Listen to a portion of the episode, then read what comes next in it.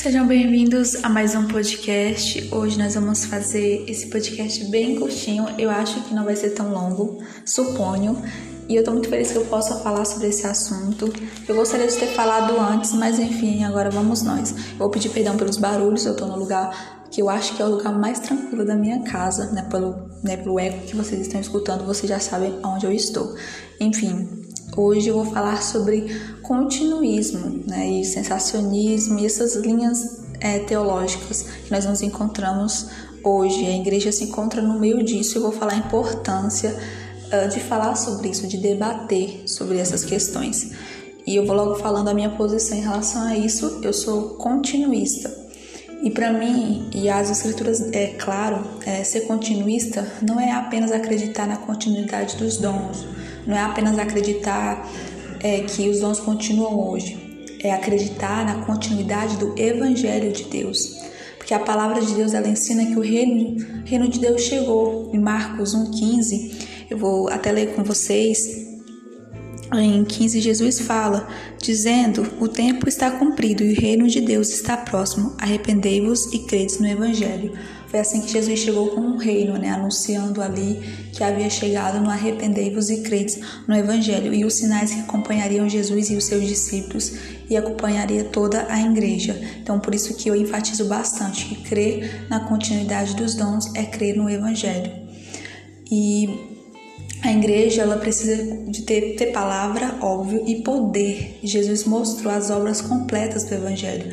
Ninguém mais fez tantos milagres. Eu acredito que depois de Jesus, os apóstolos é, fizeram tantos milagres. A igreja tiveram vários avivamentos ao longo, ao longo dos anos. Se você for estudar a história da igreja, você vai ver que houve muitos avivamentos de poder, de palavra.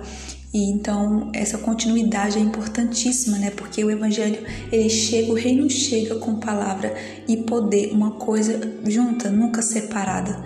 Então Jesus mostrou que as obras que ele, ele fazia o Evangelho era completa. Ele também disse que nós faríamos o mesmo que ele, então ele assegurou a nós que nós faríamos isso. Em João 14, 12, ele fala para os seus discípulos ainda que seriam no futuro seus apóstolos. E aí ele fala sobre essa continuidade dessas obras maravilhosas. Então, vamos ver em João 16. Eu já estou em João, a gente vai ler juntos. Quero ler com vocês, para vocês acompanharem nas escrituras como, como Jesus fala, né? qual é a orientação da autoridade do Senhor em relação a isso. Então, ele fala em João 14, 12: Em verdade, em verdade vos digo que aquele que crê em mim fará também as obras que eu faço e outras maiores fará, porque eu vou para junto do Pai. Então ele fala que obras maiores, maiores, maiores farão. Né, aquele que crê, deixa bem claro que é aquela pessoa que crê, aquela pessoa que tem a confiança no Salvador, e não apenas a era apostólico, não apenas apóstolos, e tantos outros argumentos que levantam para falar sobre os dons cessaram. Não, não está cessado, não acabou, não, não, não encerrou apenas naquela era apostólica. É, a gente vê aqui Jesus fala sobre quem crer, né? Aquele que crê, obras maiores farão, farão no nome dele. Então você viu isso se cumprindo nos apóstolos, é claro, e também durante toda a igreja. Como eu falei para vocês, houve muitos avivamentos de poder e palavra durante a igreja. É muito importante estudar a história da igreja, né, para entender o evangelho em si.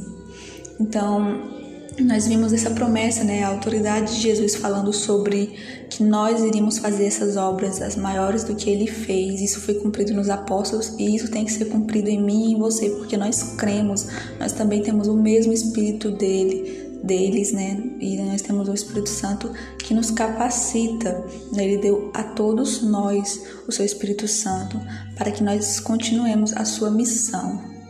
Então, em Marcos 16, 17, nós vamos ver ali é, como Jesus fala sobre a importância e como ele nos capacita para exercer isso. O próprio Jesus nos chama para isso, não é mesmo? O Evangelho, as boas novas de Deus, através do seu Filho, e o seu Filho nos convida a esse Evangelho vivo, esse Evangelho verdadeiro, esse Evangelho que é de fato palavra, ortodoxia, mas também é poder no, no Espírito Santo. Então a gente vai lá para Marcos, eu estou aqui passando pela Bíblia, Marcos 16, Marcos é, 16, foi ali um finalzinho, né, de Marcos 16. Marcos 16, 17 é o que nós temos aqui para lermos. Vamos ler juntos. No 17, ele fala ali, como eu falei, é, encerrando, ele diz: Estes sinais hão de acompanhar aqueles que creem em meu nome, expelirão demônios, falarão novas línguas e pegarão em serpentes, e se nem, nem alguma coisa mortífera beberem, não lhe fará mal. Se impuserem as mãos sobre enfermos, eles serão curados. Então, Jesus ele deixou ali claramente essa ordem e esses sinais acompanhariam os que creem, ou seja, creem que no Evangelho, creem que em Jesus Cristo. Então, são estes os sinais que ele disse que acompanharia não só os apóstolos na era apostólica, é como muitos dizem, né? Ah, não, é só na época lá para testificar das obras. Não, não, não. Aqui a gente vê aqueles que creem, então não há distinção. Todos os que creem serão é, cheios de poder e eles testemunharão desse evangelho é, crendo na palavra de Deus. Então nós vimos que Jesus deixou essa autoridade ali no finalzinho e ele conquistou dons para a sua amada igreja. Então a conquista dos dons, a conquista dessa, desse poder foi o próprio Jesus que nos deu. A gente vai ver em Efésios, acompanhem comigo, se vocês puderem, lá em Efésios, quando falam sobre isso como Jesus ele foi cuidadoso em no seu sangue precioso em pagar a nossa redenção, né, com seu sangue, mas também nos capacitar para viver essa redenção através do, dos seus dons, da graça se mostrando de várias maneiras ali na igreja em Efésios 4. Efésios 4, os versículos 17 em diante. Então eu vou ler aqui.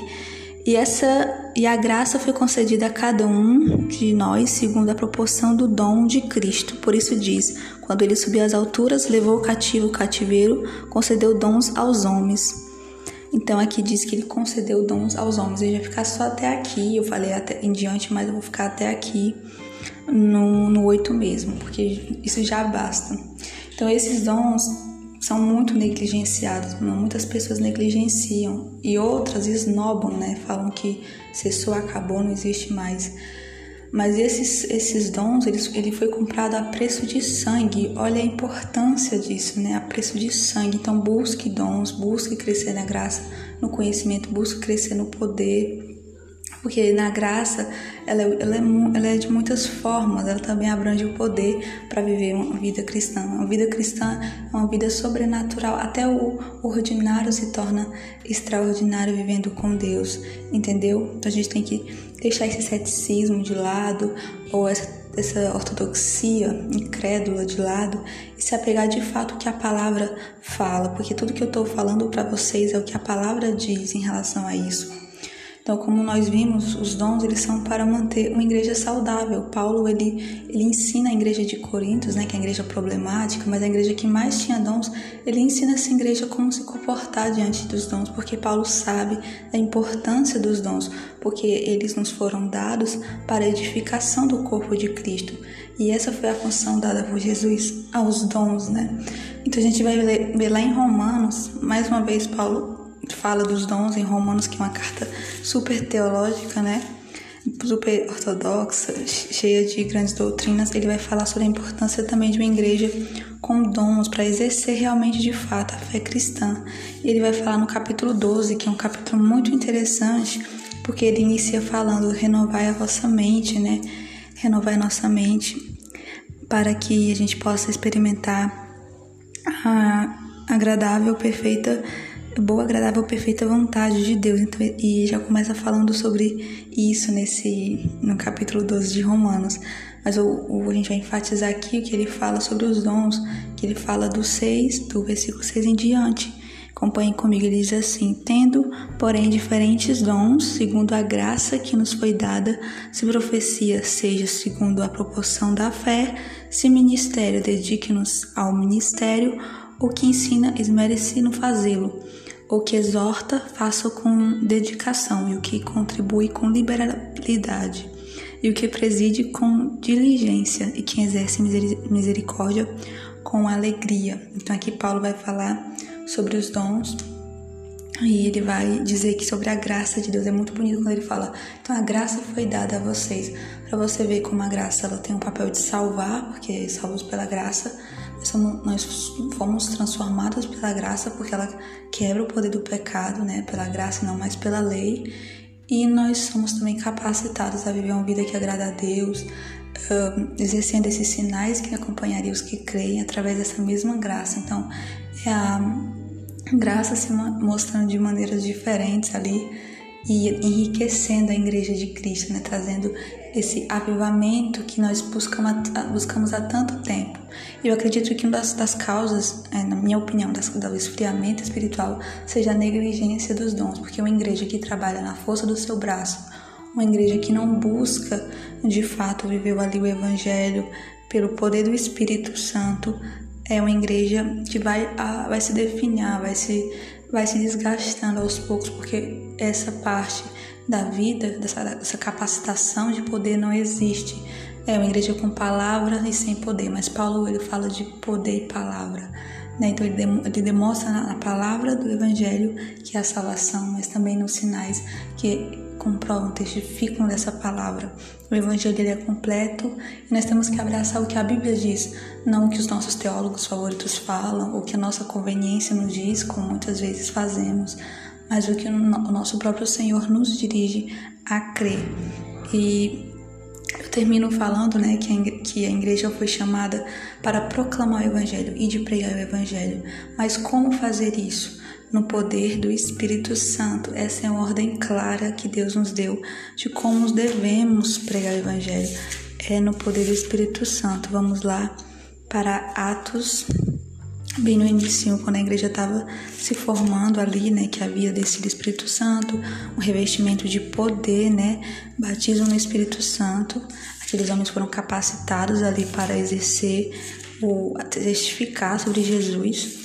E ali Deus eh, fala sobre como eles poderiam proclamar o evangelho, de que maneira eles poderiam proclamar o evangelho. Então, em Atos capítulo 1, versículo 8. Eu gostaria que você estivesse acompanhando comigo, né? Seria legal essa didática. Mas recebereis poder ao descer sobre vós o Espírito Santo, e, se, e sereis minhas testemunhas, tanto em Jerusalém como em toda a Judeia e Samaria, até os confins da terra. Então ele fala sobre vocês serem minhas testemunhas e como eles fariam isso, como eles proclamariam o evangelho com o poder do Espírito Santo, né, que viria sobre eles e que vem sobre nós hoje, porque nós também temos o mesmo Espírito, nós também temos o mesmo Cristo, ainda é a mesma palavra. Então, o que falta em nós é fé. É aquela fé que, que crê no que está escrito, sabe? Muitas vezes nós brincamos de, de ter fé quando não temos, e o mais difícil é admitir. Então, quando eu falo sobre continuismo, eu não falo apenas em uma, uma linha teológica, eu falo sobre o Evangelho de Cristo. Então, essa questão é mais do que uma simples linha teológica sobre ser cessacionista, crer que os dons cessaram, ou continuista, crer na continuidade dos dons. A questão final é sobre se o evangelho continua ou não, se há evangelho ainda ou não. A questão ainda é muito profunda, é lá embaixo mesmo. Não é nada do que a gente pensa na super, é, superficialidade. E isso aqui não é assunto secundário, é assunto primário, porque mexe no cerne do Evangelho. Nós temos que ter todo o cuidado para proclamarmos o Evangelho da maneira que agrada a Deus, porque naquele grande dia muitos dirão: Senhor, Senhor, não fiz isso e aquilo no teu nome. E José falar: Apartai-vos de mim, eu não vos conheci por conta disso, porque nós estamos pregando talvez um evangelho que não seja o evangelho de Cristo, porque por conveniência ou por ensinos errados, seja o que for, voltemos ao evangelho. Então eu encerro esse episódio, eu acho que foi o episódio mais sério que eu fiz, mas o mais necessário também. Eu espero que o Espírito Santo fale ao seu coração, que ele lhe dirija a palavra, que todas as coisas que eu falei aqui eh, você receba como palavra de Deus e que a igreja seja edificada e Cristo glorificado. Até o próximo episódio.